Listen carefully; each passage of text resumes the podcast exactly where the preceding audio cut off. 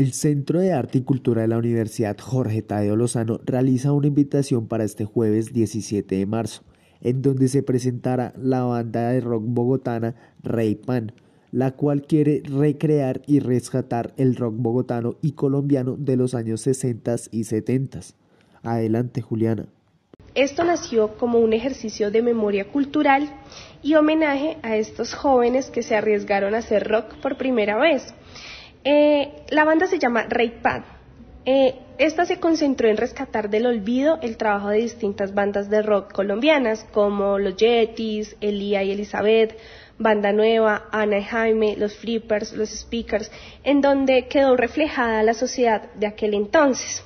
Por eso, el Centro de Arte y Cultura te quiere invitar el próximo 17 de marzo en la franja de conciertos en el Boulevard Cultural.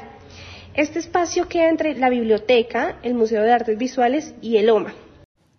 Es un ambiente muy juvenil.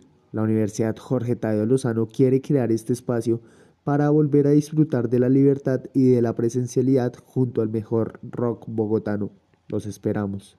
Informó Dylan Spitia.